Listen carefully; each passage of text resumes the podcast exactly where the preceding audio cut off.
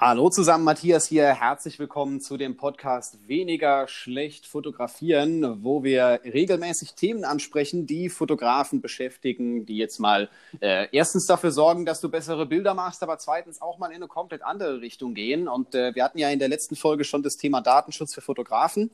Ich habe heute wieder den Peter Haag in der Leitung und äh, ja, wir sprechen mal über das Thema Datenschutz zwar auch für Fotografen, aber diesmal ein bisschen spezieller auf Webseiten gemünzt. Hallo Peter. Hallo Matthias. Ja, richtig. Es ist ja so, dass wenn man eine Webseite macht, dann ist es meistens nicht damit getan, dass man die einfach online stellt, sondern es gibt gewisse gesetzliche Vorgaben, gewisse Dinge, die man mit reinsetzen kann. Man kennt vielleicht schon so das eine oder andere, Impressum, Datenschutz oder sowas in die Richtung, aber was muss da genau rein? Was sollte ich hier beachten? Vielleicht gibst du einfach mal für die Leute, die jetzt zuhören, so einen kleinen Rundumschlag. Okay, ich starte einfach mal mit, dem, mit den beiden Punkten, die du schon angesprochen hast: Impressum und Datenschutzerklärung. Ja. Das Impressum stellt im Prinzip die, die Person dar, die diese Website äh, betreibt. Also, wenn ich mich jetzt äh, über irgendwas auf dieser Website beschweren möchte, ist das die Person, die ich als Ansprechpartner habe. Dort kommen dann auch meistens Links rein zu Bildern, die ich benutze. Wenn ich journalistische Inhalte benutze, muss da ein extra Eintrag rein. Wenn ich einen Webshop habe, muss dort diese Streitbeilegungs, äh, EU-Streitbeilegungslink rein, ob ich daran teilnehmen will oder nicht. Ähm, da gibt es einige Generatoren, die das automatisiert für mich machen. Allen voran würde ich jetzt mal E-Recht 24 nennen. Es gibt noch ganz viele andere, die machen das dann integriert. Ich gebe die Daten ein. E-Recht 24 ist auch kostenlos. Man braucht allerdings dafür dann unten diesen Link zu E-Recht 24. Also die erkaufen sich das ganze, die, die kostenlose, das kostenlose Impressum mit einem Link unten drunter und mit eigener Werbung. Das ist so ein bisschen das, der, das was man immer hat. Wenn es kostenlos ist, ist unten Werbung drin. Will ich das nicht, muss ich es mir kaufen. Es gibt zum Beispiel auch den, den Datenschutzgenerator. Da kann man für 99 Euro die Datenschutzerklärung zum Beispiel kaufen. Da kommen wir gleich noch zu.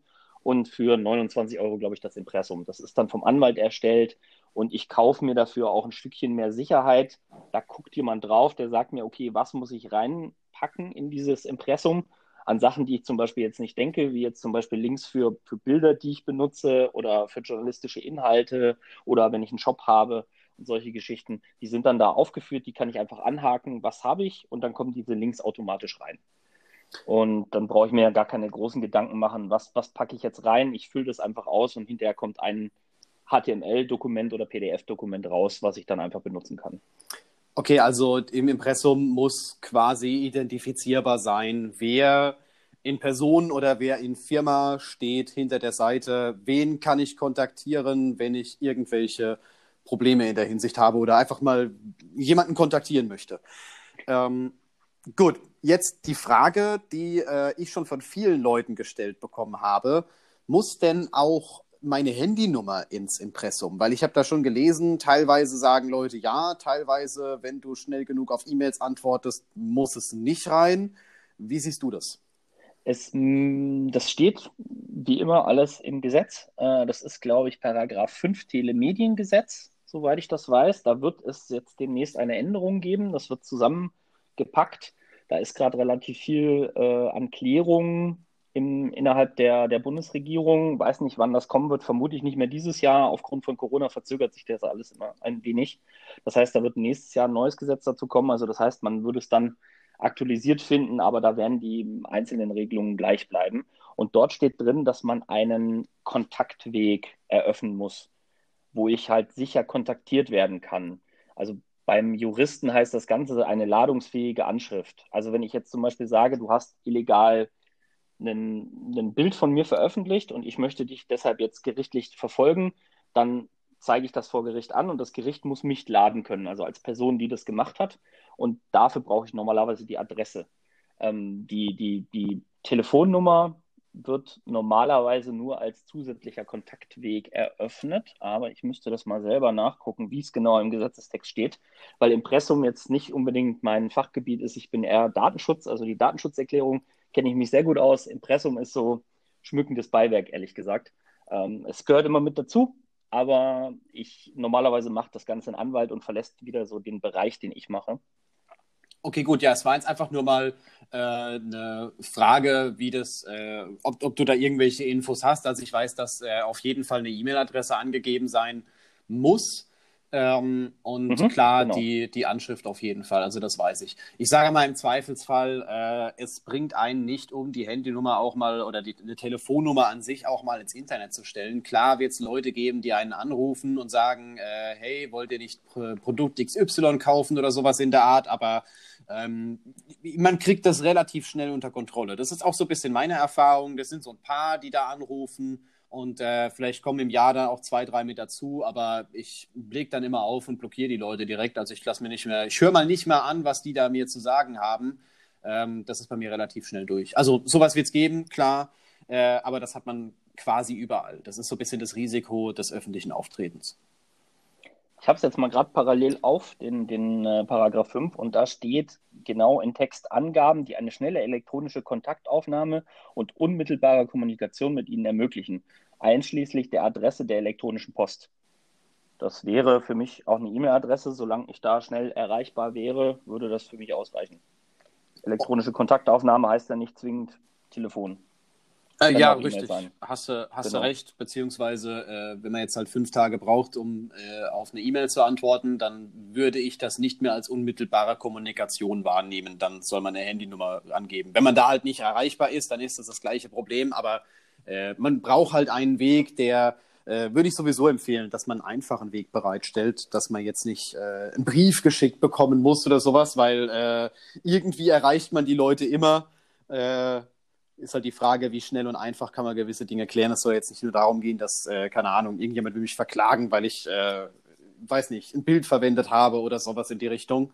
Ähm, es gibt ja auch andere Möglichkeiten. Viele Leute finden Kontaktformulare zum Beispiel gar nicht, obwohl es im Menü verlinkt ist und äh, wollen sich vielleicht auch äh, über die äh, Echtheit, Liquidität oder was auch immer informieren. Es macht immer einen guten Eindruck, wenn du ein Impressum hast. Ich sehe tatsächlich bei meiner Webseite, dass das Impressum sogar recht häufig aufgerufen wird. Da schauen Leute nach, gerade weil man will ja der Person vertrauen, wenn es jetzt auch noch ein Online-Shop ist und man geht dann, legt irgendwas in den Warenkorb oder sowas in der Art und äh, im Impressum steht eine Firma in, äh, ich weiß nicht genau wo, wo es so ein bisschen komisch aussieht, dann würde ich mir das auch dreimal überlegen. Ja, dass das relativ häufig aufgerufen wird, kann auch daran liegen, es gibt sehr viele Anwälte, die wirklich sich damit beschäftigen, Abmahnungen zu schreiben. Und das Impressum ist eine dieser Punkte, die man relativ einfach abmahnen kann. Das Impressum ist nach Telemediengesetz vorgeschrieben. Das muss da sein. Wenn ich eine Website betreibe, muss ich ein Impressum haben. Im privaten Kontext wird das meistens schwierig gesehen, weil da können sie die Leute nicht äh, großartig verfolgen. Da gibt es nicht so viele Probleme, da gibt es nicht so viel Geld rauszuholen. Aber wenn ich eine Firma dahinter habe, kann ich eine Abmahnung schreiben und dann bin ich mal ganz schnell 100 Euro los dafür, dass ich kein Impressum habe. Und da gibt es wirklich Bots, die wirklich danach suchen, Webseiten, die neu aufgemacht werden, kein Impressum, dann guckt einer drüber und sagt, okay, das lohnt sich und dann ist man in dieser Abmahngeschichte mit drin. Und das ist halt ärgerlich und kann man relativ einfach vermeiden, zumal es kostenlose Generatoren gibt. Also Impressum würde ich immer machen. Wichtiger Punkt beim Impressum ist noch, das muss innerhalb von zwei Klicks erreichbar sein. Also ich darf das nicht in jetzt, wenn ich sage, ich habe ein Menü rechtliches und allgemeine Informationen und da ist mein Impressum, das ist zu wenig am besten irgendwo im Footer verlinken. Dann hat man einen Link, wenn man jetzt noch zusätzlich einen äh, Cookie-Banner hat, was ja nochmal ein zusätzlicher Klick wäre, dann hätte man einen Klick Cookie-Banner, ein zweiter Klick Impressum zum Beispiel. Das wäre so die sicherste Methode, irgendwo im Footer anbringen, dann ist man safe. Okay. Lustigerweise, ich habe parallel auch den äh, Paragraph 5 aus dem Telemediengesetz mal aufgemacht. Ähm, da ist zwar die Datenschutzerklärung verlinkt, auf der Seite des Bundesministeriums, aber nicht das Impressum direkt. nur, fand, okay. ich, fand ich nur gerade mal ganz lustig, aber äh, tatsächlich steht, äh, stehen Kontaktdaten auch im Datenschutzbereich mit drin und hier wird auch das Impressum verlinkt, das heißt, da komme ich auch drauf. Die haben sich dran gehalten. Ich finde es äh, aber selber in Ordnung. Kann man ja irgendwo unten reinpacken, muss jetzt nicht irgendwie ein extra Menü sein, auch nicht sonderlich groß. Es reicht eigentlich aus, wenn man es irgendwo findet. Ja, genau. Okay, so. Okay.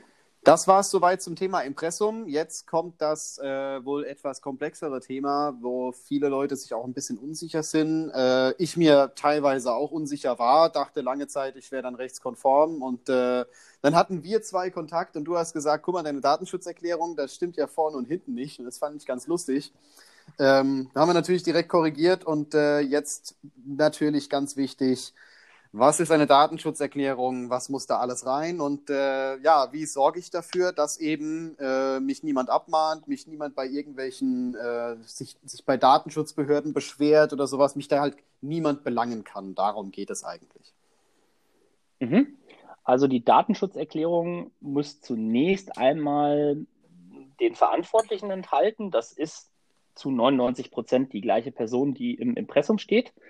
Das kann durchaus auch mal eine andere Person sein, wenn jetzt der Verantwortliche auf der Website ein anderer ist als die, die Firma. Also im Impressum wird jetzt das, die Mutterorganisation genannt ähm, und im Impressum wird dann quasi der reine Verantwortliche, also die, die Firma genannt, die wirklich die Website betreut. Aber in 99 Prozent der Fälle ist die Datenschutzerklärung der Verantwortliche auch derjenige, der die, die Website betreibt und der Ansprechpartner im Impressum.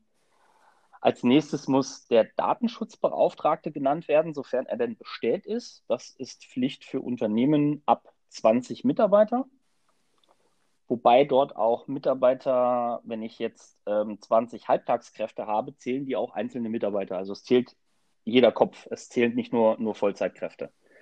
Also das heißt, ab 20 Mitarbeiter muss ich einen Datenschutzbeauftragten bestellen und der kümmert sich dann wahrscheinlich auch um das Impressum in, mhm. äh, und, und guckt drüber. Das ist ja dann meine Aufgabe. Das sind so die zwei wichtigen Punkte, die drinstehen müssen. Und als nächstes muss ich darüber aufklären, welche Verarbeitung mache ich auf dieser Website. Also zum Beispiel habe ich ein Kontaktformular, was mache ich mit diesen Daten, wie lange werden diese Daten gespeichert, wohin werden die gegebenenfalls übertragen, wer ist der Hoster der Website. Also alle Verarbeitungstätigkeiten, Logs, Google Analytics, da gibt es ja verschiedenste Sachen. Wenn ich jetzt einen Shop habe, gibt es da noch viel mehr. Verschicke ich E-Mails mit der Website? Habe ich ein Kontaktformular, was nochmal extern irgendwo Daten auslagert und so weiter? Das ist relativ individuell und kann auch relativ komplex werden bei einer Datenschutzerklärung. Bei den meisten ist es aber relativ gleich und deshalb kann man auch so einen Generator verwenden, kann dann die einzelnen Punkte durchklicken und kann dann sagen, zum Beispiel, ich habe folgende Technologien im Einsatz, ich habe folgende Zahlungsdienstleister im Einsatz, dann werden die entsprechenden Textbausteine eingefügt und dann ist man da auch relativ sicher. Ja, Klar, wenn es jetzt speziell wird, muss man natürlich jemanden dazu holen. Also wenn ich jetzt eine Website habe, die mit diesen Standardfragen nicht abzudecken ist, dann muss ich mir irgendjemanden holen, der mir diese Datenschutzerklärung schreibt. Dann bin ich mit diesem Standardgenerator relativ auf verlorenem Posten. Dann muss ich mir halt einen Anwalt nehmen oder einen Datenschutzbeauftragten, der mir da zur Hand geht und mal drüber guckt, welche Verarbeitungen sind da eigentlich drin. Setzt natürlich voraus, ich weiß, welche Daten bei mir wohin gehen. Also zum Beispiel, wenn ich jetzt einen, einen Provider habe wie, wie Strato oder 1 und 1, was für Daten erheben die eigentlich? Das finde ich raus, wenn ich die frage, aber ganz oft steht das auf deren Webseiten von denen nicht drauf. Mittlerweile gibt es da relativ viele öffentlichen. Also bei den großen Providern ist es relativ öffentlich, was die mit diesen Daten machen, welche Logs erhoben werden und wie lange die gespeichert werden, weil darüber müssen die natürlich die Kunden auch aufklären. Aber bei den kleineren Dienstleistern ist das immer so ein bisschen nachfragen und äh, zusenden lassen. Das ist immer ein bisschen Handarbeit leider. Ja, okay, weil das ist äh, auch was, was viele nicht wissen, dass standardmäßig jeder Webserver immer trackt, wer was wann wo aufgerufen hat. So sogenannter Access Log, äh, der einfach nur mitschneidet. Das ist aus Sicherheitsgründen ganz gut, das ist, äh, um gewisse Dinge nachzuvollziehen, ganz gut, aber äh, es muss halt in dem Moment äh, ja auch bekannt gegeben werden, auch wenn es offensichtlich ist. Ja, die, die Provider müssen das auch machen aufgrund von, von Missbrauchsgeschichten. Also die müssen dort Logs auch vorhalten, wenn jetzt irgendwelche Ermittlungsbehörden sagen, dort ist über diese Website irgendwas Illegales gemacht worden, dann müssen die dort Auskunft geben können, wer hat denn eventuell dort eine Verbindung aufgebaut. Da ist dann halt erst als erster Punkt die IP natürlich, die muss dann freigegeben werden, dann muss ich ermitteln, wer das war, wer dahinter stand und so weiter. Das ist dann relativ aufwendig, aber die sind halt auch verpflichtet, diese Logs zu erheben und deshalb sind die standardmäßig von jedem großen Provider eigentlich auch erhoben. Und natürlich, wichtiger Punkt, ich muss einen Auftragsverarbeitungsvertrag mit meinem Provider schließen an diesem Punkt. Weil der verarbeitet Daten, die auf meiner Website sind. Also der Kunde kommt ja zu mir auf meine Website und will bei mir irgendwas machen, aber die Daten gehen ja gleichzeitig automatisch zu diesem Provider und werden dort erhoben und ich muss quasi mit diesem Provider einen, einen Auftragsverarbeitungsvertrag schließen, wie die Daten zu verarbeiten sind. Diesen Auftragsverarbeitungsvertrag kriegt man meistens im Backend von den Providern, der wird digital abgeschlossen, also da muss man nichts unterschreiben. Den füllt man aus, sagt, okay, hiermit habe ich die, die Daten bestätigt und kann dann quasi diesen für sich ablegen und sagen, Auftragsverarbeitungsvertrag ist am günstigsten Fall ab dem Zeitpunkt, wo ich die Website angefangen habe, abgeschlossen worden. Also eigentlich noch bevor ich die Website live schalte, sollte ich diesen AV-Vertrag haben. Okay, perfekt. Du warst gerade kurz nicht zu hören, aber äh, es, hat, es hat gepasst. Oh, ich weiß nicht, irgendwie ist... die Verbindung gerade nicht richtig okay. funktioniert, aber äh, ich, man hat eigentlich nicht, nichts Wichtiges verpasst. Das war so eine so ein, zwei Sekunden funktioniert alles. Okay, ähm, Richtig, dann äh, aus Auftragsdatenverarbeitungsverträge schließen mit den Providern. Die meisten bieten das auf der Webseite an. Zur Not einfach mal den Support kontaktieren. Ich habe das selber bei mir alles machen müssen, als das Thema DSGVO aufkam, wo man dann jeder, der irgendwie Daten verarbeitet, das ist ja mit der Zeit, wird das halt immer mehr. Da hat man dann äh, Daten auf der Dropbox liegen und braucht sowas in die Richtung. Da hat man dann, äh, ich weiß nicht genau, einen Webserver und braucht sowas in die Richtung. Also das geht schon relativ schnell. Aber die meisten haben das Verfahren auch sehr unkompliziert gestaltet. Äh, von, von daher ist es gar nicht so ein Riesenaufwand. Der große Aufwand war für mich eigentlich nur am Anfang, diese ganzen Verträge zu finden. Äh, mittlerweile weiß ich aber, dass es viel, viel einfacher geht. Also, dass man das relativ easy äh, quasi schon auf der Seite zu, angeboten bekommt. Ja, das Problem am Anfang der DSGVO war, dass die ganzen Provider das auch nicht auf dem Schirm hatten, was alles zu tun ist. Selber quasi von der DSGVO überrascht worden sind, obwohl die ja zwei Jahre bevor sie in Kraft getreten ist, 2018, schon einsehbar und aktiv war, aber darauf vorbereitet hat sich fast keiner der Unternehmen und es ähm, hat dann so ein bisschen gedauert, aber mittlerweile sind die ganzen Daten online und die kann man relativ einfach finden. Und wenn man bei der Hotline anruft und sagt, oh, ich kann das jetzt absolut nicht finden, wo habt ihr denn das, dann kennen sich die normal auch aus die Leute. Die Richtig, nachdem ja jeder Firmenkunde das ebenfalls braucht, werden die das nicht zum ersten Mal gehört haben. Definitiv. Richtig. Da war, ich erinnere mich sogar, dass, äh, dass es eine Zeit lang mal eine Ansage gab an äh, manchen Hotlines, äh, wenn es ums Thema Datenschutz geht, dann äh, bitte schauen Sie auf dieser Webseite nach und äh, rufen Sie nochmal an, falls Sie Fragen haben. Das fand ich ganz lustig, weil offensichtlich ein gigantisches Anrufaufkommen kam. Äh, die hatten wohl alle gehofft, dass die DSGVO nochmal gekippt wird. nicht nur die, okay. ich hatte es auch gehofft. Es hat sich zwar nicht viel, viel geändert, was jetzt die Vorschriften angeht, aber zumindest einmal der bürokratische Aufwand ist äh, deutlich gewachsen, deutlich gewachsen. Ja, äh, geändert hat sich doch eine Sache, die äh, aus meiner Sicht viele Leute nicht verstanden haben. Und das finde ich jetzt auch eine sehr gute Überleitung zu dem nächsten Thema, nämlich den bösen, bösen Cookies die äh, seit neuestem auf jeder Webseite abgefragt werden. Manchmal braucht man Einverständnis, manchmal kann man es ignorieren, manchmal muss man auf OK, manchmal auf Ja und manchmal auf keine Ahnung was klicken. Das ist auch ein Riesenchaos. Ähm, deswegen wäre ich dir jetzt sehr dankbar, wenn du es schaffst, hier mal ein bisschen Licht ins Dunkel zu bringen. Wann brauche ich sowas wirklich? Wichtig ist, es gibt verschiedene Arten von Cookies, die unterschieden werden. Also ich brauche einen Consent Banner, nennt sich das Ganze, also ein, ein Zustimmungsbanner auf Deutsch genannt. Benutzt zwar keiner, also die meisten sagen eigentlich Cookie-Banner dazu, wobei das ja falsch ist. Ich hole ja eine, eine, Zustimmung auch, ich muss auch eine Zustimmung einholen, wenn ich kein Cookie setze. Ähm, aber dazu später mehr. Ähm, ich, ich brauche dieses Banner, wenn ich, wenn ich Cookies setze, die nicht Standard sind. Also ein Standard wäre, ich habe jetzt zum Beispiel ein, ein WordPress und das setzt einen Cookie, einen Session-Cookie, um zu identifizieren, wer ich genau bin, um, um mich in dieser Session zu halten. Zum Beispiel, wenn ich jetzt einen, einen Shop habe, brauche ich einen, einen Session-Cookie, wenn ich eingeloggt bin, damit er weiß, auf welcher Seite ich bin, welcher Account zu mir gehört und so weiter. Das sind alles Cookies, die benötige ich für die technische Funktion der ja. Website. Dafür brauche ich keinerlei Zustimmung und die kann ich auch einfach so betreiben. Dafür bräuchte ich keinen Cookie-Banner. Wenn ich nur diese Cookies im Einsatz habe, dann brauche ich auch keinen Cookie-Banner, dann kann ich mir das komplett sparen. Ich muss darüber informieren, dass diese Cookies gesetzt werden. Das kann ich aber in der Datenschutzerklärung machen.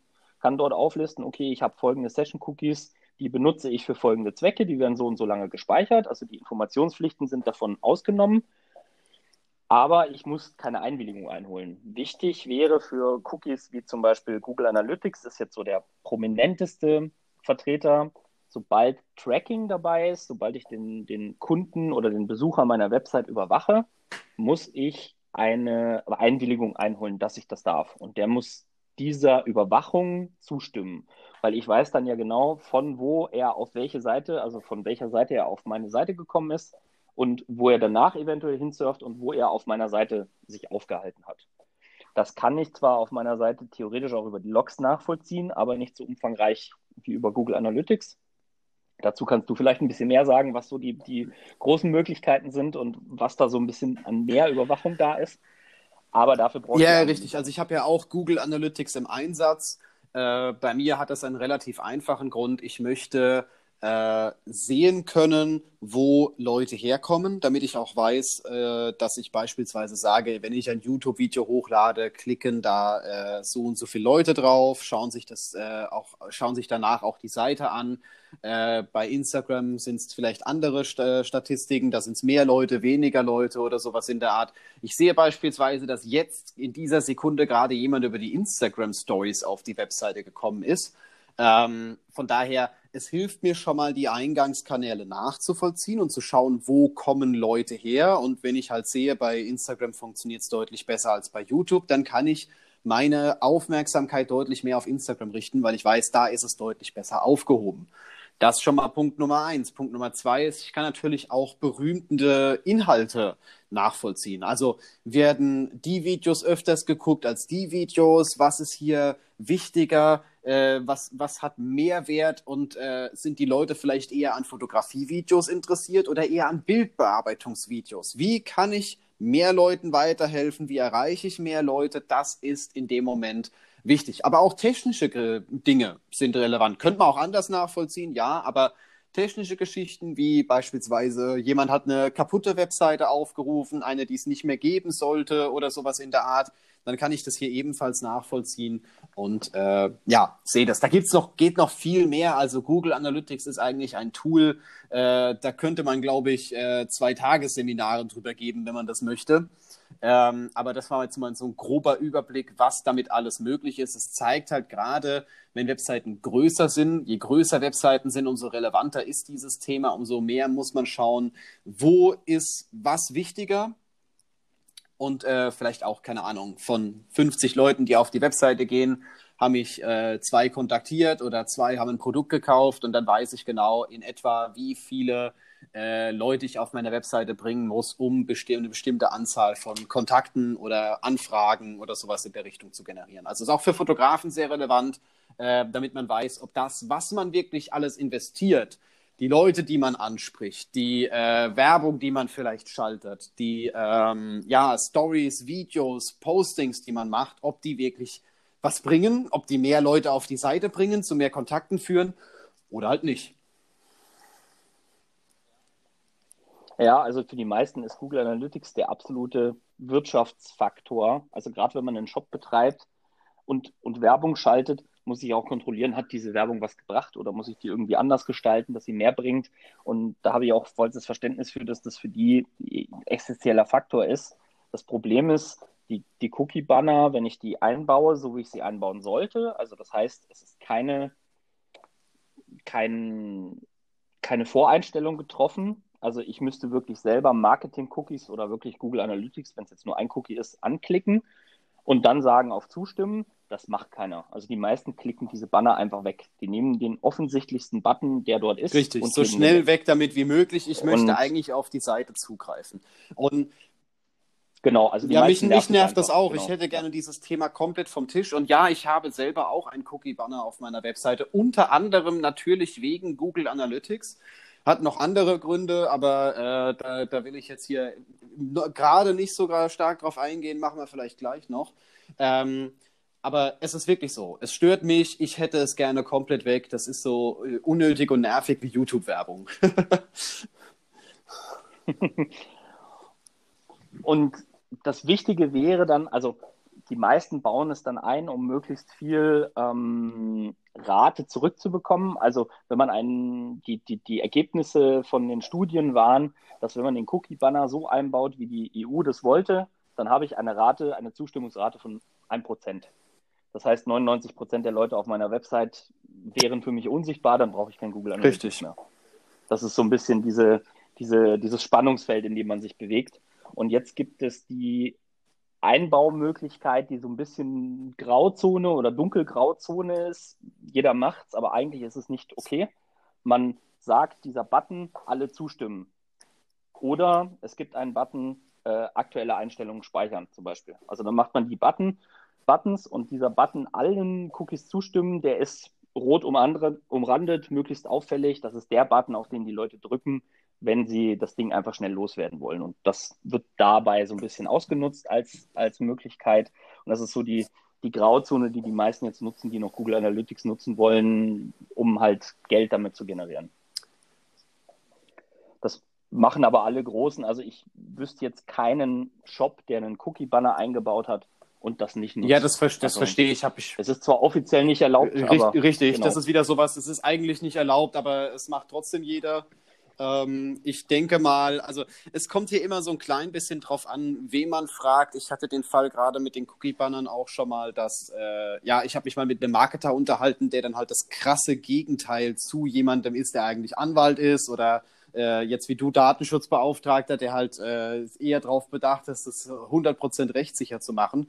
Und viele nutzen da, was geht, weil äh, es ist tatsächlich so, dass das für, für einige existenzbedrohend ist, wenn die keine Cookies so verwenden können, wie sie es halt eben gerne würden. Ich glaube, wenn wir alles 100% rechtssicher machen würden, dann müssten wir uns echt was überlegen, denn äh, da fällt einiges als äh, Werbemöglichkeit schon mal weg. Ja, definitiv. Also ansonsten, wenn ich, wenn ich dann meinen Shop zumachen kann, nur weil ich das Cookie-Banner betreiben muss, dann ja, dann mache ich ihn halt einfach zu. Ne? Das ist, ähm, wenn das meine Haupteinnahmequelle ist über, über Werbung oder ich generiere über die Werbung die Kunden, die zu mir kommen und ich muss die eben steuern, dann ist das mein, mein Hauptinstrument, völlig klar. Also ich sehe dieses Spannungsfeld, aber theoretisch ist es die, die, die Grenze, nein, ich darf es nicht und es macht jeder. Das ist so das, das Feld, in dem man sich bewegt. Also aktuell würde ich, wenn ich jetzt zum Beispiel Google Analytics einsetze, keine Aufforderung, das zu machen natürlich. Ähm, man, man geht hin, macht einen Button, alle zustimmen, da ist Google Analytics mit dabei und macht einen Button speichern, so wie es jetzt auf deiner Seite auch gestaltet ist. Und dann hat man quasi, weil 99 Prozent der Leute einfach sagen, weg damit und nur die Datenschutzbeauftragten gucken nach, was ist da eigentlich drin, so wie ich zum Beispiel. Und die finden, finden dann raus, ah, okay, was, wem stimme ich denn da eigentlich zu und was ist da eigentlich drin? Und das wird auch nach meinen Informationen von der, vom BayLDA, also ich, da ich jetzt in Bayern bin, ist es für mich das äh, Bayerische Landesamt für Datenschutz, die kontrollieren das auch. Also die haben aktuell relativ wenig Zeit, um das zu kontrollieren, weil die haben für ganz Bayern sowas um die 20, 30 Leute, die das machen dort im Amt aber die können jetzt nur auf Zuruf das Ganze machen. Also wenn jetzt jemand hingeht und sagt, okay, ich will jemand eins auswischen und ich melde seine Seite, weil der hat Google Analytics im Einsatz und hat keinen Cookie-Banner, dann wird die Behörde auf, auf die Person zugehen und wird dort auch was machen. Aber generell auf kleine Unternehmen zugehen und da wirklich jetzt massenweise was rausschicken und sagen, du hast keinen Cookie-Banner, dafür haben die aktuell nicht die Kapazitäten. Das kann in den nächsten Jahren kommen, dass da was aufgebaut wird. Aber aktuell ist man, wenn man einen Cookie-Banner hat, auch wenn es jetzt etwas mit Trickserei ist, auf der sicheren Okay, Seite. gut, dann ist jetzt direkt meine nächste Frage. Äh, Cookie Banner schön, äh, jetzt egal ob zustimmen oder nicht, äh, ich muss das ja irgendwo herbekommen. Wie komme ich an so ein Cookie Banner? Ich kann schon mal sagen, wie ich meins bekommen habe, aber vielleicht hast du noch ein paar andere Tipps und Infos. Also es gibt relativ viele Cookie Banner. Es gibt welche, die sind Open Source, zum Beispiel das Claro wäre eine Open Source Lösung, die kann ich mir selber programmieren, wenn ich fit genug bin. Es gibt aber auch ganz viele Lösungen, die man einfach einbaut. Die gibt es kostenlos, zum Beispiel gibt es CookieBot, es gibt äh, Cookie First, es gibt ähm, relativ teure Lösungen, die sind dann nicht mehr, nicht mehr kostenlos. Das ist User-Centrics. Ich glaube, die sind auch zum Einstiegspreis nicht kostenlos, da bin ich mir gerade nicht sicher. Das wäre eine deutsche Lösung, die kommen aus Deutschland und die kann ich auch relativ weitreichend anpassen. Also das ist so ein bisschen der, der Porsche unter den, den Content-Management-Systemen. Ich kann aber auch zum Beispiel, wenn ich jetzt ein WordPress habe und das Ganze abdecken möchte, gibt es Spore Labs Cookies. Das kostet einmalig 40 Euro im Jahr. Das ist jetzt nicht so die Rieseninvestition. Und für die Verlängerung kostet dann für die Folgejahre, glaube ich, 25 Euro. Dann habe ich eine gekaufte Lösung, bin von niemandem abhängig. Das ganze System läuft lokal bei mir auf dem, auf dem Rechner und ich kann im Hintergrund im WordPress quasi die Cookies einstellen und habe sogar eine Statistik, wie waren jetzt die Zustimmungsraten, wie viel Prozent haben auf was geklickt und so weiter. Das ist eigentlich ganz nett. Das ist das Tool, was ich jetzt im Einsatz habe, weil meine Website jetzt nicht so groß ist und für die 40 Euro reicht das. Und damals, als ich es eingeführt habe, gab es nicht so viele Lösungen. Da war Bollabs Cookie relativ neu und äh, relativ günstig. Da waren die anderen deutlich teurer. Mittlerweile gibt es viel, viel mehr Lösungen, die auch kostenlos sind. Die sind aber mehr meistens zum Anfüttern. Also das heißt, ich habe bis zu 1000 Besucher auf der Website, die sind kostenlos. Ab dann muss ich ein Abo abschließen oder 50 Unterseiten. Da gibt es verschiedene. Ja, das hat Modelle. jetzt beispielsweise Cookiebot. Also ich bin mit meiner Seite bei Cookiebot, habe auch diesen äh, dieses Zustimmungsfenster, dieses äh, Consent-Banner äh, nochmal selber umgestaltet. Also das ist nicht das Standard-Banner, was die da in dem Moment äh, anbieten. Die haben aber auch äh, einen kostenlosen Plan für Einsteiger für weniger als 100 Unterseiten. Das heißt, wenn man jetzt weniger als 100 Unterseiten hat, ist es in Ordnung. Ähm, dann kann man es auch kostenlos nutzen. Die scannen halt die Seite. Das ist das, was mir da sehr gefallen hat.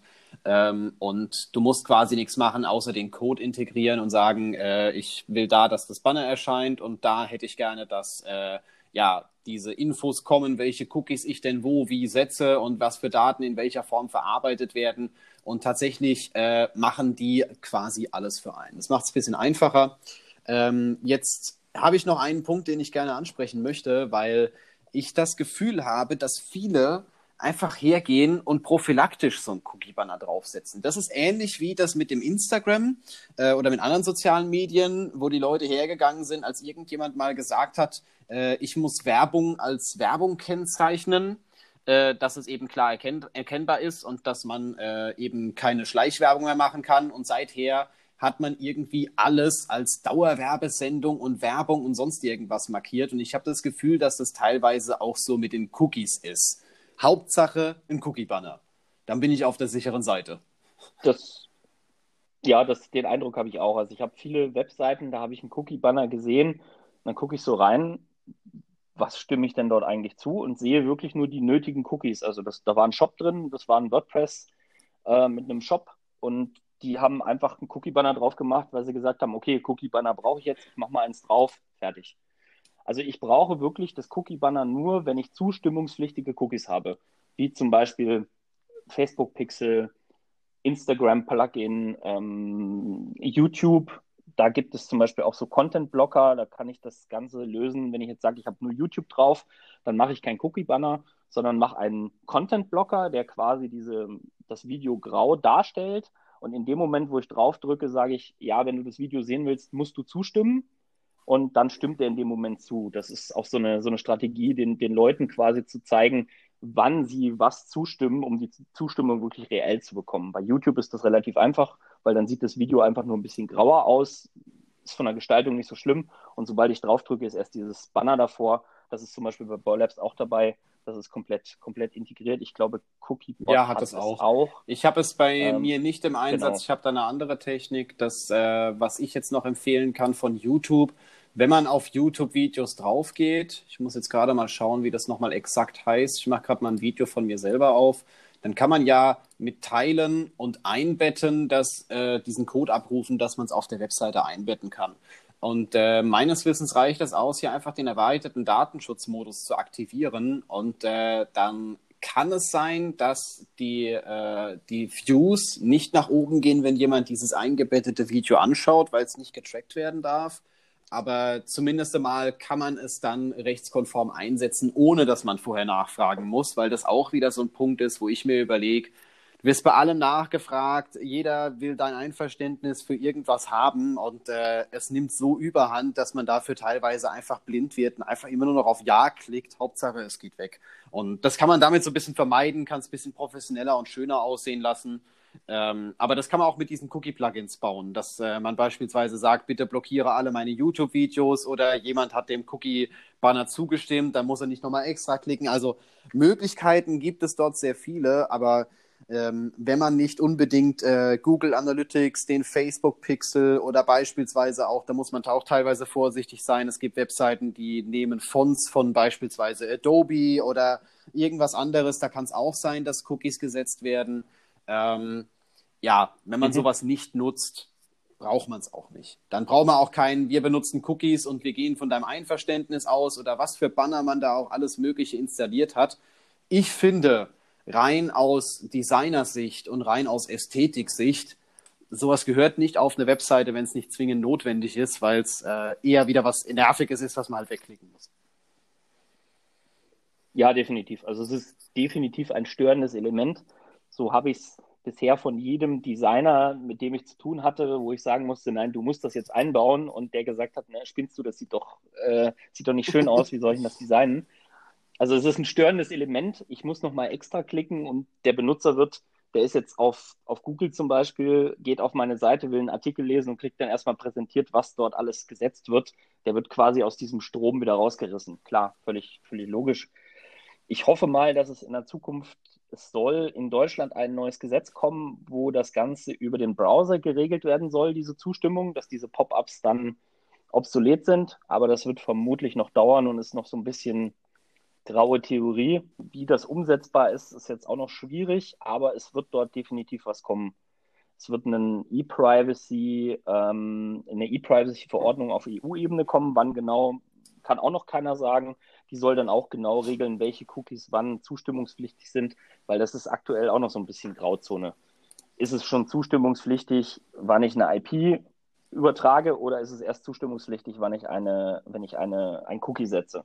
Und sobald ich getrackt werden kann, zum Beispiel Google Analytics kann mich auch tracken, ohne einen Cookie zu setzen. Die nehmen dann einfach die Version meines Browsers, ähm, die Patch-Stand-Version und meine IP und dann haben sie mich auch getrackt und können mich verfolgen. Von daher, das wäre dann ja genau das gleiche in Grün, nur ich habe halt einfach kein Cookie gesetzt. Und um das zu verhindern, hat der EuGH in dem Urteil letztes Jahr gesagt, äh, auch das ist zustimmungspflichtig. Sobald also irgendwas getrackt wird, richtig. Also ähm, Genau, Safari, äh, also von denen kenne ich es jetzt. Äh, auf meinem Mac hat jetzt auch diese neue Funktion, dass beispielsweise Tracker äh, ganz blockiert werden. Da hat jetzt, äh, ich, ich sehe da mhm. immer die Info, wenn ich auf irgendwelche Seiten gehe, hier Tracker, äh, die Profilerstellung durch fünf Tracker wurden verhindert. Ich weiß noch nicht genau, was das bedeutet. Ich habe es auf meiner eigenen Seite mal getestet und irgendwie kriege ich, werde ich trotzdem getrackt, aber er sagt mir, ich werde nicht. Also ich kann trotzdem nachvollziehen in Google Analytics, wo ich gerade unterwegs bin. Also ich weiß nicht, inwiefern das da eingreift und was das genau verhindert. Ähm, aber es ist schon mal ein Anfang in die richtige Richtung.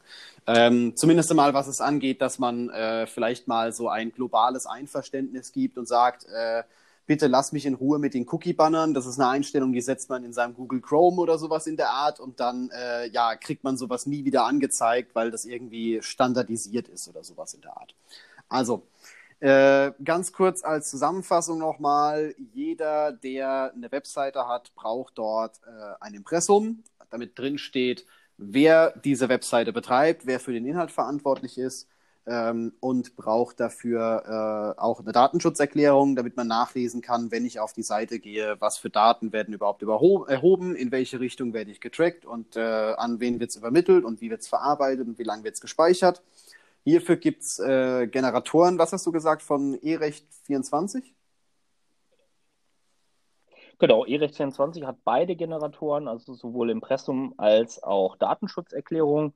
Datenschutzgenerator.de wäre dann die, die Kaufversion. Es gibt aber noch ganz viele andere. Also die machen das eigentlich, also beim Impressum gibt es wenig Probleme, das ist relativ easy, das kann man fast überall machen. Bei der Datenschutzerklärung gibt es dann schon einige Unterschiede in den Texten. Da ist E-Recht 24 jetzt relativ gut, wird auch von einem Anwalt gemacht. Allerdings bei all diesen Generatoren ist, ich habe keine absolute Sicherheit. Also das heißt, wenn mich jetzt jemand auf meiner Website abmahnt, deine Datenschutzerklärung ist falsch, und ich sage, ich habe eine E-Recht 24 Datenschutzerklärung, sagt E-Recht, okay, wir sind raus. In, unter jeder Datenschutzerklärung, die ich dort rausbekomme, steht der Text drunter, ich baue die auf eigene Verantwortung ein und sie übernehmen keine. Was keine ja natürlich auch klar ist, weil äh, wenn ich den Haken setze, ich verwende ja, ja, kein Google Analytics, baue es aber morgen ein und es steht nicht in meiner Datenschutzerklärung, kann ich ja nicht E-Recht 24 verklagen, weil sie mir was Falsches ausgegeben haben. Wer da wirklich auf 100% Nummer Eben, sicher genau. gehen möchte, der kann beispielsweise einen Datenschutzbeauftragten beauftragen. Haha, lustig doppelt gemoppelt, aber äh, ich denke mal, man weiß, äh, was gemeint ist. Du, Peter, beispielsweise bist ja auch schon dabei und hilfst Unternehmen, Selbstständigen dabei, äh, die Webseite rechtskonform zu gestalten, die Datenschutzerklärung zusammenzubauen. Hast auch mir sehr gut beigeholfen. Also ich hab, bin jetzt auch äh, safe, was das ganze Thema angeht. Ähm, von daher vielen, vielen Dank. Ähm, wo kann man dich finden, wenn man äh, jetzt mehr zum Thema Datenschutz wissen möchte, beziehungsweise gucken möchte, ob die eigene Seite mal so weit passt oder ob hier was angepasst werden müsste? Das als erster Anlaufpunkt wäre meine, meine Website ähm, www.content. Würde ich in die Beschreibung reinpacken, klar, kein Problem. Genau. Und da geht es einfach die Kontaktmöglichkeit per E-Mail, mich dann einfach anschreiben und dann finden wir da schon zusammen. Dann kann ich gerne mal auf die, auf die Website draufschauen und dann können wir mal schauen für, für die komplexeren Fälle oder wenn jetzt jemand gar nicht weiß, welche Cookies habe ich überhaupt im Einsatz, weil das habe ich immer auch in der Vergangenheit, dass die Leute gar nicht wussten, was dort eingebaut worden ist. Die haben von einem Designer eine Website bekommen und der hat einfach mal in sein Template alles eingebaut. Da war Google Analytics drin, da war Facebook Pixel drin, alles Mögliche. Und die haben das gar nicht genutzt. Die hatten teilweise gar keine Facebook-Seite, hatten aber das Facebook-Plugin aktiv. Ähm, und das fällt dann natürlich negativ auf und viele, viele wissen das dann gar nicht. Und ich gehe halt mit einem Tool drauf, tracke, was sind dort an, an Trackern oder an Cookie-Tools im Einsatz, die man in einen Cookie-Banner packen müsste und dann Richtig. fällt das relativ schnell auf. Richtig. Nee, sehr gut. Das ist ja auch teilweise so, da hast du irgendwo was gekauft oder mal was aktiviert oder wolltest mal was ausprobieren und zum Schluss trackt das irgendwas und du weißt es gar nicht. Äh, von daher ist es mal gar nicht schlecht, wenn man mal jemanden drüber schauen lässt, aber einfach um auf der sicheren Seite zu sein. Okay, dann, äh, um jetzt meine Zusammenfassung von gerade eben nochmal abzuschließen, der letzte Punkt sind natürlich die Cookies, beziehungsweise nicht die Cookies im Expliziten, weil Cookies sind eigentlich nicht böse, sondern aus Schokolade. Ähm, und äh, es geht eher um das Thema Tracking, dass man halt äh, nachverfolgt werden kann, in welcherlei Hinsicht auch immer. Die Daten teilweise in die USA übermittelt werden, gerade Facebook-Pixel. Niemand weiß, was Facebook mit den Daten anstellt, egal was sie versprechen. Man kann es halt nicht kontrollieren. Und äh, dann braucht man, wenn man das auf seiner Webseite einsetzt, ganz wichtig, wenn man es nicht einsetzt, braucht man es selbstverständlich auch nicht. Dann äh, kann man hergehen und kann, äh, was kann man, sollte man hergehen und eben vorher ein Einverständnis einholen, dass man auf der sicheren Seite ist. Äh, die, der übliche Weg ist hier das Cookie-Banner, das, äh, haha, du hast gesagt, das Consent-Banner, nicht Cookie-Banner. Ähm, Habe ich auch was gelernt. Ähm, auf jeden Fall äh, braucht man dafür ein Einverständnis und wie das funktioniert und ob man es braucht und wann man es braucht, das äh, sollte man halt herausfinden. Okay, perfekt. Dann, wir hatten mal wieder eine sehr, sehr informative Folge ganz, ganz viel zum Thema Webseite, Datenschutz, was man wo wie einstellen sollte. Äh, das war gerade beim Zuge der DSGVO für viele eine absolute Panikaktion, wo ich auch immer gedacht habe, so, oh mein Gott, morgen beschließen sie das und morgen ist dann doch das und was soll ich denn jetzt überhaupt alles machen? Von daher bin ich mittlerweile froh, dass ich auch relativ safe bin, was das ganze Thema angeht. Und äh, finde es auch gut, dass du anderen Leuten weiterhilfst und sagst, äh, hey, guck mal hier, dass du auf der sicheren Seite bist, sollten wir uns das mal anschauen. Finde ich sehr gut. Ich danke dir auf jeden Fall, Peter, für deine Zeit. Ähm, bist du noch da? Ah, okay, gut, nur weil es ja, gerade so, so, ruhig geworden ist. nicht, dass die Leitung hier nicht mehr steht. Nee. Nee, alles gut. Ich wollte gut. dich nicht nee, also, unterbrechen. Wenn ihr mehr zum Thema Datenschutz lernen wollt, dann könnt ihr mal auf seiner Seite vorbeischauen. Habe ich unten drunter verlinkt. Ich habe auch den Impressums- und Datenschutzgenerator von iRecht24 in der Beschreibung verlinkt dass ihr selber mal checken könnt, seid ihr aber auf dem aktuellen Stand, was eure eigene Webseite angeht, was müsst ihr vielleicht nochmal überprüfen.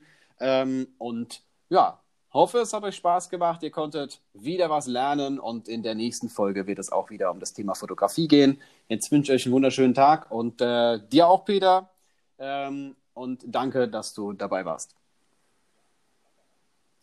Ja, danke auch. Bis zum